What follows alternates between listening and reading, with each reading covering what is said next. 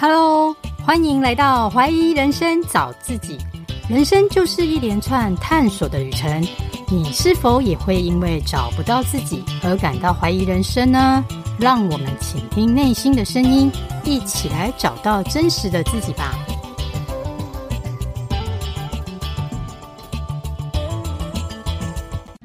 Hello，大家好，我是 Carol。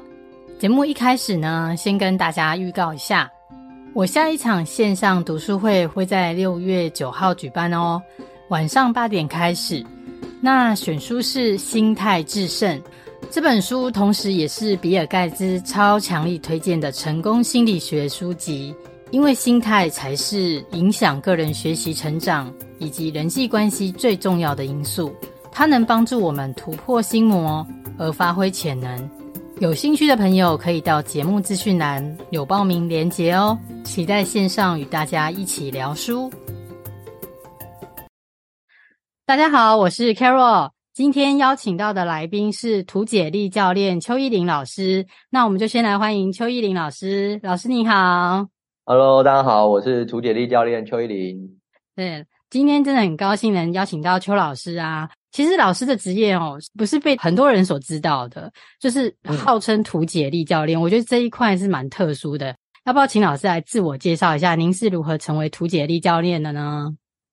好，嗯，我觉得当然这个职业可能大家不知道在到底在做一些什么。然后我觉得应该比较有趣的是，因为我从小很喜欢画图，那我是在二零一五年的时候啦，才接触到一个职业叫做视觉记录师。然后才发现说，哦，原来呃，欧美国家可能在这种演讲啊或论坛中，会请这些视觉记录师，可能在墙壁上啊贴了很大的海报纸，然后呃，把这个演讲者或者会议的内容呢，及时的用图文的方式把它记录下来。那其实我知道这个行业的时候，其实蛮震撼的，因为我我从小很喜欢画图，然后也很喜欢做笔记，但其实我不知道，哎，可以结合在一起。而且它还是一个职业，一个工作。以前好像印象中会画图的，就是当美术老师嘛，或者是艺术家，或是设计相关领域，好像除了这些就就没有其他的这个应用的出路了。所以其实我知道这件事情之后，还蛮震撼的。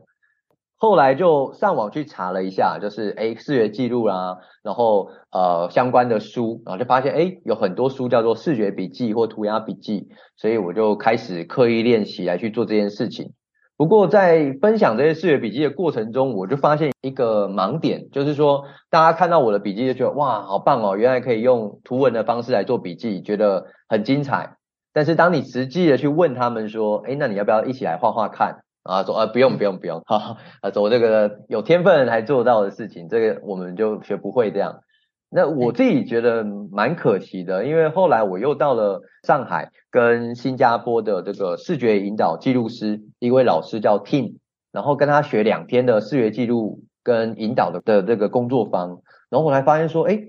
其实我们都想错了，因为在欧美国家，他们大部分把画图呢用在思考跟沟通。那用在思考跟沟通的时候，他们其实就是画火柴人啊，或是我们觉得很简陋的人像，因为他们觉得快速，然后画完大家看得懂就好了。但是我觉得蛮有趣的，其实是在亚洲国家都会把画图视为是创作或是艺术，所以要画得很漂亮啦，绘画技巧啦等等。所以我后来接触到这个区块之后，我我觉得我我需要把这个概念呢带回台湾，然后所以我才会以一个叫做图解力教练的身份来到学校啦，或者到企业来去做授课。那简单的图解力白话文来说，就是用画图来解决问题的能力。我我不希望说大家被比如视觉笔记的形式所限制住，说哎图解哦，我一定要画成像。呃，邱老师的这个笔记作品一样啊，那这个笔记作品只是形式之一，只要能够解决你问题，用画图的方式来解决你问题的，我觉得任何形式都是一个好的图解。对，所以现在就是努力的推广这样的一个对于画图的翻转的概念，这样子。其实刚刚老师这样介绍，我也蛮讶异的，因为一般传统的观念都会觉得我不会画画，怎么会有办法用画画来做笔记？或者是来解决问题，而且你说跟创作不是很大的关系，反正是跟思考跟沟通是有关联的。嗯、那想请先请教老师，图解力对我们有哪一些帮助呢？我后来看了这么多书，跟我自己在实践的过程，我觉得如果要收敛成三个，我觉得最核心的就是帮助思考、沟通跟笔记整理，就大概这三个环节。对，就是第一个最核心的就是思考，因为过往我们的思考都是抽象思考嘛，遇到问题啊，我们都在脑袋中想，但其实你会发现很多，我后来接触到了一个呃图解思考领域的书的时候，就才才发现说，诶其实很多这种商业顾问，他们都很习惯会用一些逻辑框架来思考，流程图啦、嗯、矩阵图、金字塔图。哎这个其实在从小求学过程中，老师都不会特别教我们。对，啊，就是哎原来可以用这个图来去做思考。好像这个图顶多就是在简报软体中会看到而已，这是第一个。然后第二个呢，其实就是用来沟通，因为、嗯、呃，我自己很喜欢一个关于沟通的定义，就是说最良好的沟通就是呃双方彼此脑袋中有相同的画面。但这个如果单纯是以文字或口语来说，其实是很难做到的，因为一个单字或一个呃一段话，每个人脑袋中想的可能都不一样。那最简单的方式就画出来嘛。我们直接在这个图来改来改去，那至少每一个人改到了哎能接受的程度，那这个图其实八九不离十，大家比较容易容易会有一个共识。然后第三点就是资讯整理，就是做笔记。对，我我自己在使用上大概是这三个面向。是，我觉得说一般我们用条列式在学习哈、哦，真的是很缓慢。所以老师的意思是说，我们要把它具象化，然后要有一个模板。然后要把它呈现出来，会比较快速的学习跟吸收，是这样的概念吗？呃，没错，因为我我们以前啊，其实后来我发、嗯、我自己在学习的过程中，我发现我们以前就是闷着头自己想嘛。比如说你要写一篇文章，那你拿出一张白纸，你就开始想，哎，有什么东西就开始写。但这其实是一个非常没有效率的，因为你想出来的架构可能是混乱，但其实。写作可能就有很多的架构，比如说我后来接触到像哈佛写作法哦，他们就有一个叫 Oreo 架构，O 代表观念嘛，就主要论点，R 代表理由，然后 E 代表的是举例，然后最后一个 O 代表就是重申我的观点。所以当我有这个四个架构，我在写一篇文章的时候，其实就很快啊，因为我就知道说有四个面向，我就填完之后，我再去修改，其实就很快。那包含说我们常说重点要有三个。好，那我画三个圆圈的交集图，是不是就很快可以产出一篇读书心得的三个重点？对，好，我我就先填空在那三个圆圈里面，填完之后，我就会再去想更多关于它的细节。但是如果我视觉上看不到这个图的时候，我大脑要同时去记，哎，我刚刚想的哪三个重点，然后同时又要想这三个重点的细节是什么，所以你的大脑同时要去记，又要在思考，那通常很容易就很累，然后大家就会说。思考嘛，就是叫同学思考的时候，他们就觉得哎，很容易就想睡觉，或者是想想个一两个答案就就就抛出来了，因为太难了。所以我后来就发现，哎，图解思考是一个很重要的练习。对，老师这样讲，我也蛮有感而发，因为我自己平常要写那个读书心得啊，嗯，我我觉得看完合上书本的时候，真的要列出来，我觉得蛮难的，就 缺乏训练。后来我觉得我试着就是说，像你刚刚讲框架，或你先想要学到什么，或你列出你的问题点，你以终为始，你推回去，你就会开始思考，诶，我要把什么东西填到这个空格。比如说金句是什么，然后这个的核心价值是什么，嗯，你就好像会去找答案，然后把它填到空格去，去把它循环的跑出这个架构，好像是这样的思考会比较有脉络可循。没错，而且我前一阵子看老师在 YouTube 上面有在教那个，就是解说一本书，关于英文文法，也可以用图解力。哦其实对对对对，其实我家也有买那本书啊，真的、啊。对，因为都我我老公都会买工具书给我小孩，可是我小孩是真的比较没有认真去学习啦，就是可能不知道方法，还是觉得蛮困难的。但我觉得老师很厉害，是你用图解力可以破解很多东西，包含英文文法。你这样来看一本书的时候，你都可以看到精华，然后知道怎么学习。对你来讲好像很简单，可是就是想来请教老师，有没有说提升图解力的工具及技巧？因为一般人来看还是觉得。蛮难去解读，或者是蛮难开始，不知从何去整理耶？有没有一些工具或技巧？呃、是，其实图图解，简单来说，它图解的资讯大概就分两个面向，一个是叫呃情感面，一个叫做理性面的事实。嗯、那理性面的事实，其实就是大家最熟悉的框架，比如说流程图嘛。然后流程图，那阶层图啦、矩阵图啦这些，所以要怎么练？其实就是在白纸上先把流程图画出来。好，那比如说我来看一本书，那书里头通常大部分的工呃商业书啦，都会有一个方法步骤，所以我自己的习惯就是我会先在白纸画个五到七个框的流程图，然后我边翻就填进去，因为有时候有些作者很贴心啊，就是他本身就是逻辑思考很强的，他会很清楚脉络整理出步骤一、步骤二给你，对，但有些没有，所以你你必须自己整理出来。那当你画出这个框的时候的好处是什么？就你可以整合这个主题的书，比如说我看一本文案的书，我整理出一个流程。那我下一次看第二本书的时候，我不用从头看了，我就直接看一下，诶，它的流程跟之前那一本有什么差别？有没有重复的地方？然后我自己把书合起来，我要写一篇文案的时候，我就按照它的步骤一二三四五来 run 一次，然后你就发现，哎，哪边卡卡的，你再去修改。这一套就是你的方法论，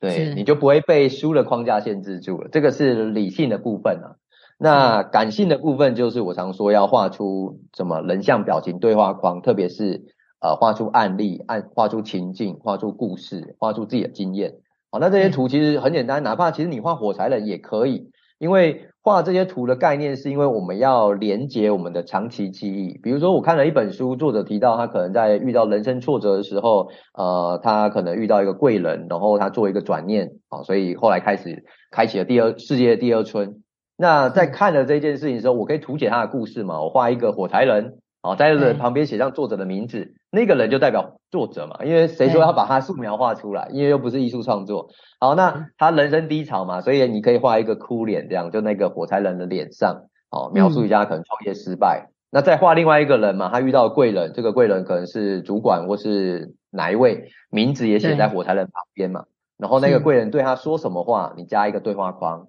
诶，这样就是一个故事啦。书里头的案例就图解出来了。那画完之后，第一个你印象深刻，第二个比较能够连接，你就可以连接想一下，诶，我人生中有没有遇过也是遇到低潮，但是有人跟我讲过一句话啊，那那个角色作者就变成我，他的贵人可能是我的老师，可能是我的家长，可能是我的同学。那这本书的案例，作者的金句啊，这个你抄写下来，跟你的生命的连接就会更深刻了嘛。不然我们常常会朗朗上口的。书里头的很多金句，但是说完之后好像没什么改变了，就是 你你会说而已，对，但是它对你自己的连结性比较薄弱，我就觉得比较可惜。所以图解的练习，其实感性的部分最简单的练习就是每天画一张图，记录一下你的生活，就是日记啊。对，就是我今天的心情好开心，我就画个笑脸也 OK。然后理性的部分呢，就是多累积这些框架，比如流程图哦，就是包含家里小朋友也可以啊，你给他画五个流程。然后，哎，你今天最重要五件事情，你就填进去就好，完成就好了。呃，每天慢慢加一点东西，加一点东西，就会越来越越来越多这样。嗯嗯，就是日常就要从细节可以去做一些发想跟训练，嗯、哪怕你只是出去玩游记啦，或读后心得啦，这些都可以去做关联的去发想。没错，没错。是想请问老师，会不会有人卡在不知道要画流程图，还是树状图，还是金字塔图？会不会有这一个迷失？还是这个不重要？就是先写下去再说，再再走。我我自己的经验其实真的是先写下去，因为很多人就会卡住说，哎，哪一个图比较好啊？其实没有哪一个图比较好，因为比如说一天的日记，我可以用三个圆圈来表示嘛，我今天的发生的三件事的重点。我也可以用五个步骤流程图，把我从早上到晚上，我觉得最重要五件事情描述出来，都对啊。就只是我的资讯逻辑的切入，我是要走流程、时间轴，还是重点框架，还是我要把它，我一整天做了很多事情，然后大家用这个矩阵图，比如说大家熟悉的重要不重要、紧急不紧急嘛，啊，这个时间管理矩阵，把我一整天的事情分为四个象限，也可以啊。都在描述我今天发生的事情，但只是我只是不同的呃逻辑角度去切入而已。所以我常常就说怎么练哦，其实真的就是从那个很强硬的应应用到应用的过程。真的，你就我我一开始是这样练的，就是我把那几个常用的框架我就印出来，然后我就每天呢挑一篇文章或挑一则新闻，然后我就用这所有的框架去拆看看。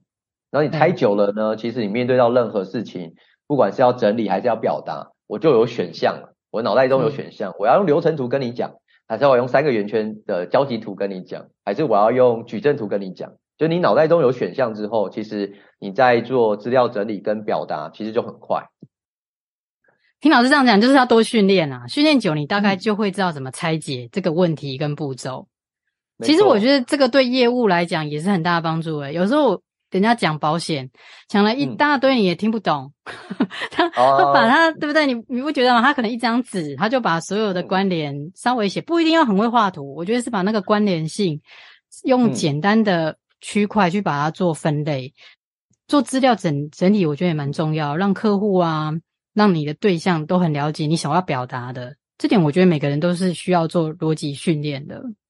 对，所以我来说，呃，图解的应用其实它是一个连贯的，就是思考你想得清楚，你的资料整理就会清楚，就是一个图是一个连贯。嗯。那你的资料整理清楚，你在跟别人沟通表达的时候也会清楚嘛？其实就同样一张图而已。你用那张图先想清楚，然后资料填进去。那你跟别人表达的时候，就用那张图，可能最后呃做的比较美观的简报或是报告啊，一样是那张图啊，一样是那个架构。啊对，就是同样一张图可以连贯着从思考、整理跟表达，或是所谓的沟通。所以我我觉得它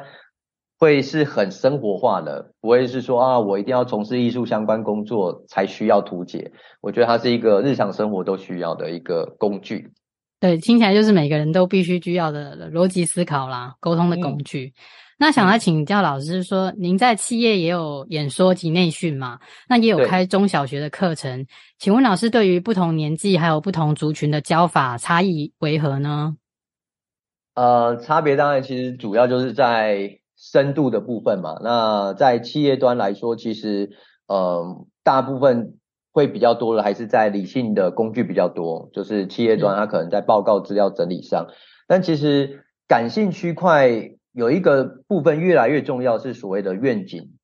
对，愿景规划或者企业文化的部分，因为有比如说，好，我们公司要推 ESG，好，那底下有很多的呃宣导啦、使命啊这些资料可以传给同仁没问题，但是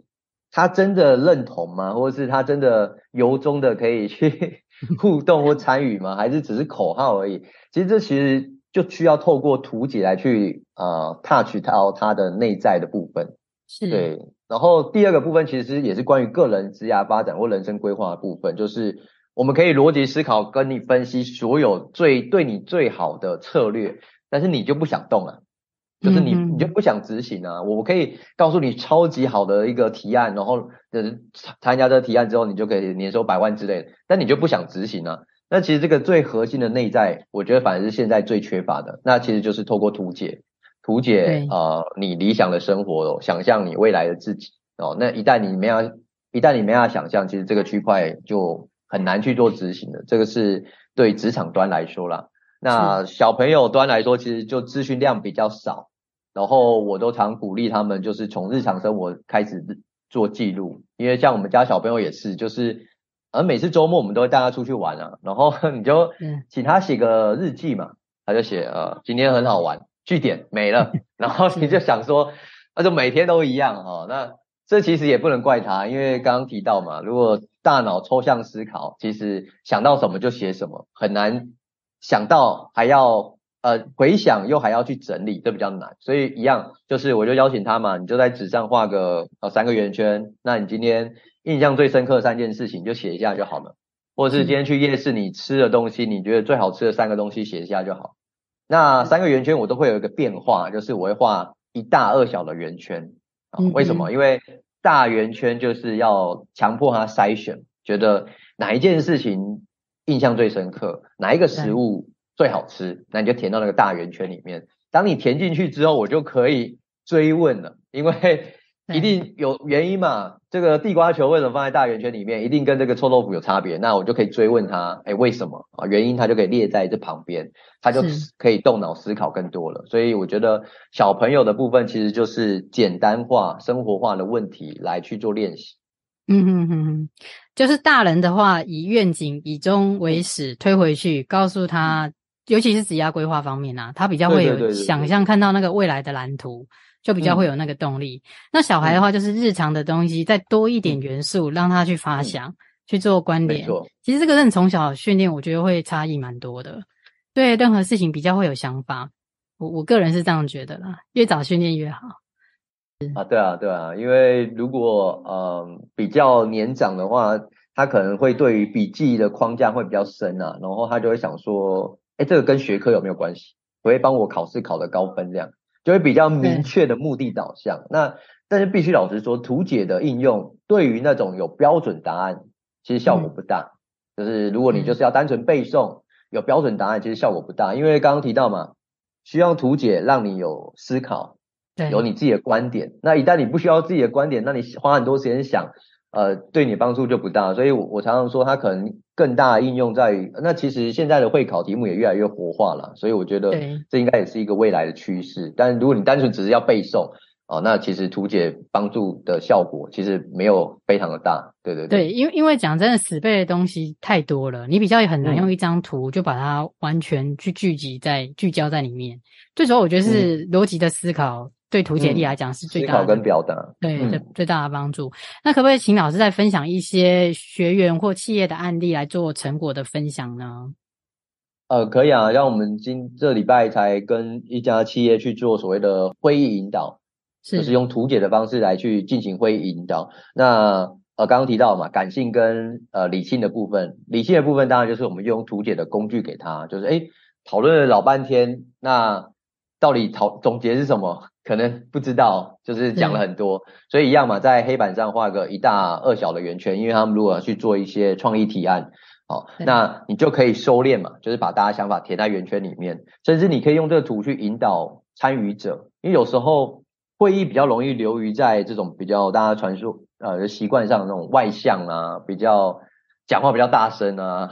地位比较高的啊，话语权就会在他手。在他身上，那其他人可能就比较选择沉默，那这是这样的会议的效果当然就不好。所以其实你就可以用这张图去引导他，就是诶，你讲那么多是在哪一个圆圈？你是讲这个圆圈吗？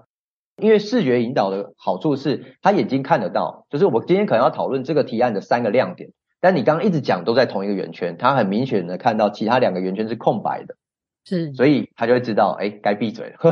或者是说该听听别人讲话，或是。要换个主题了，有时候他可能拉拉太远，那你就随时用那张图来问他。现在讲的是跟这三个圆圈哪一个有关，呃，他就知道就是应该要往哪一个主题靠拢。这个是理性的部分。那感性的部分一样啊，就是呃，在一个好的会议，其实就是大家可以想象这个会议成功的样子。所以我们也是带他们用简单的图来画一下，你觉得理想的会议长什么样子？然后再来回推回来，你觉得这个理想的会议它必须具备哪些原则？嗯，然后再来回推，我们未来在开会的时候要把这些原则或是流程怎么去做规划？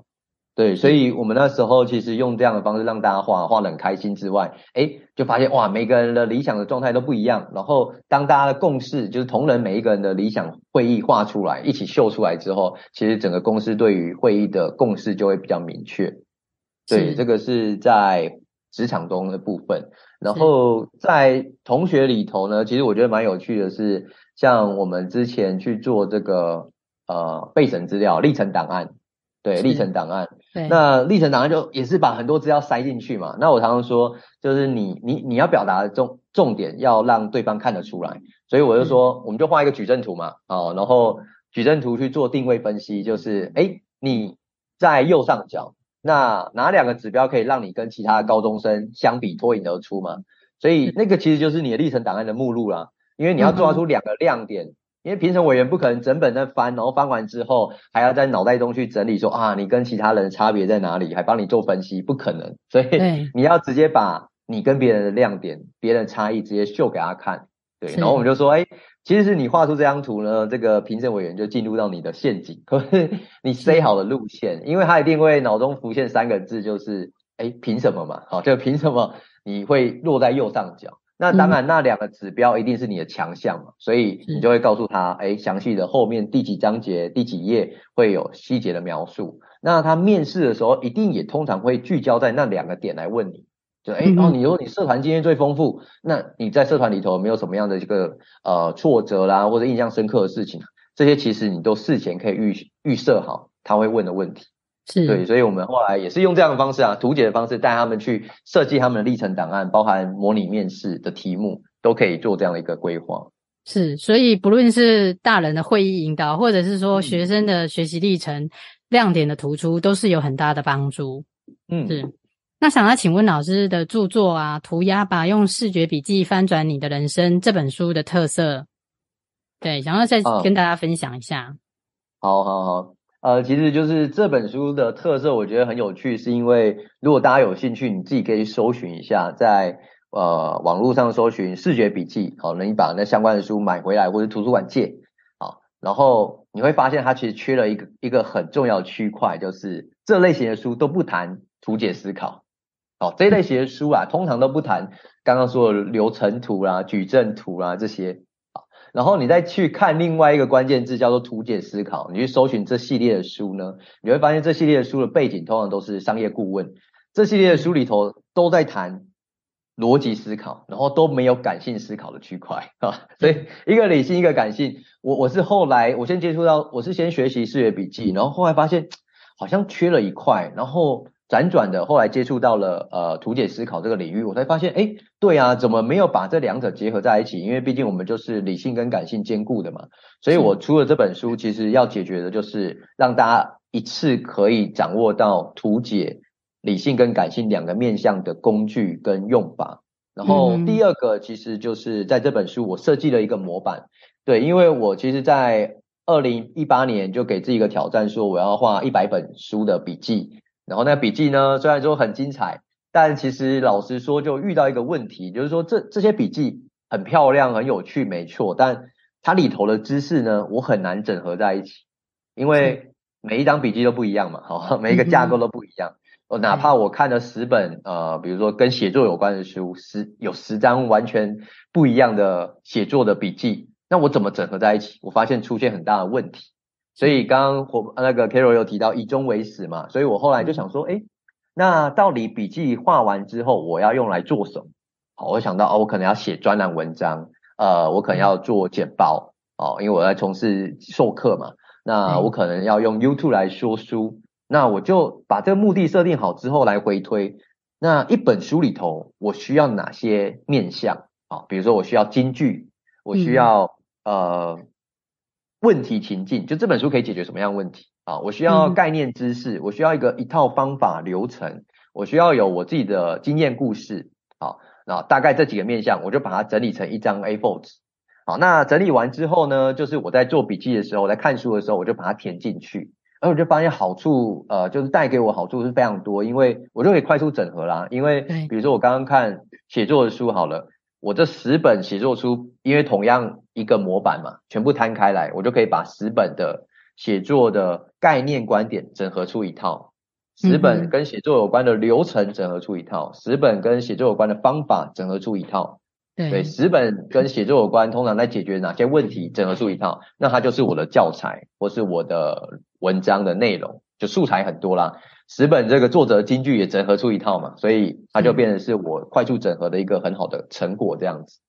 是，就是老师出这本书，就是结合理性跟感性，嗯、尤其是对于素人来讲，可能不知道从何下手，但是老师那边有一些模板跟框架，会引导你看要怎么怎么。怎么进入这一个思考模式会比较好入手？嗯、对，谢谢老师的分享。那想听听老师未来的规划及愿景。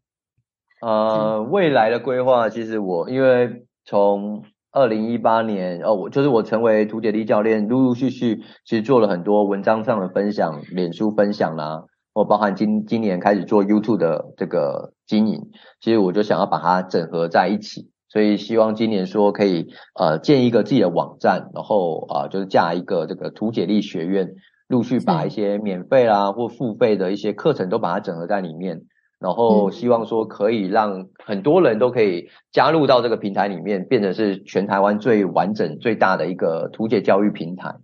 对，对，让大家每一个人就是每一个人的第一本学习图解的书啦，其实就希望说可以带给大家这样的一个帮助。那今年下半年其实也要出第二本书，就是在谈图解教学，因为这几年有一个区块是到学校跟老师们分享如何用画图的方式来进行教学互动，所以我也想说把这样的一个经验整理在第二本书里面，所以预计应该是在今年九月吧，如果顺利的话，对，九月上市这样，对，到时候再跟大家分享。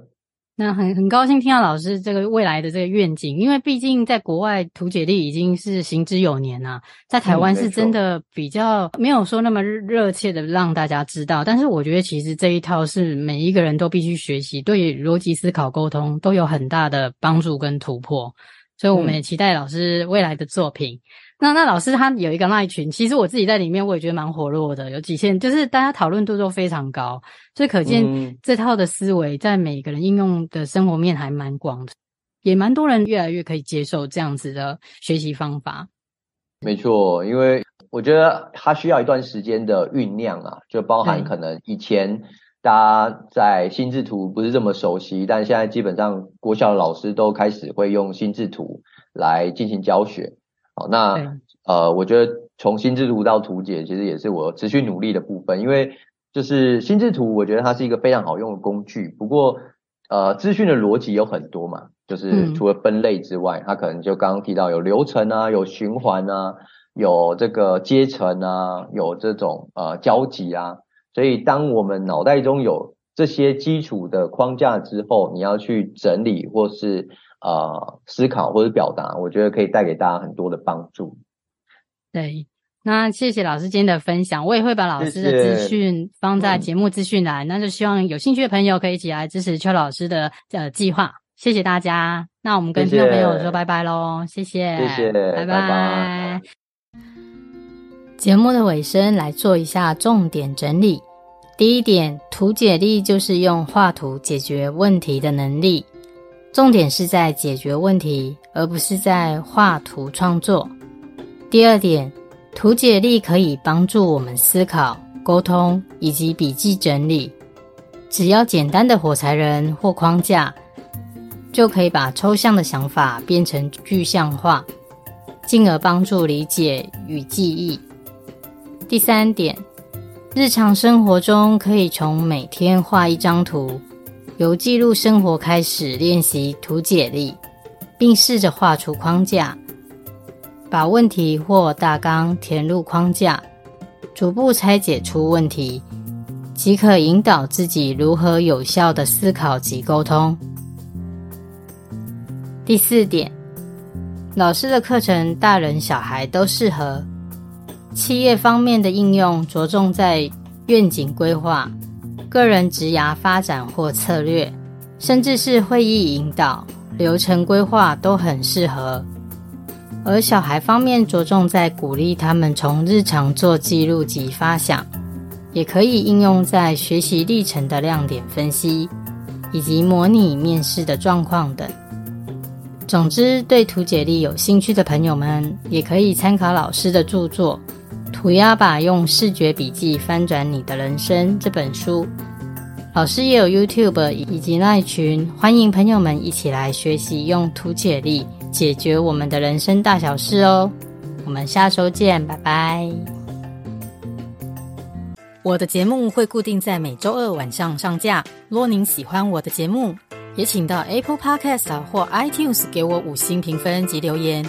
或者能小额赞助，请我喝杯咖啡，我都会非常感谢您的鼓励与支持，让我有持续创作的动力。也欢迎与我交流，加入我的 Nine 社群或 Nine 官网，一起来解锁人生。相关资讯请看节目资讯栏。谢谢收听，我们下周见喽。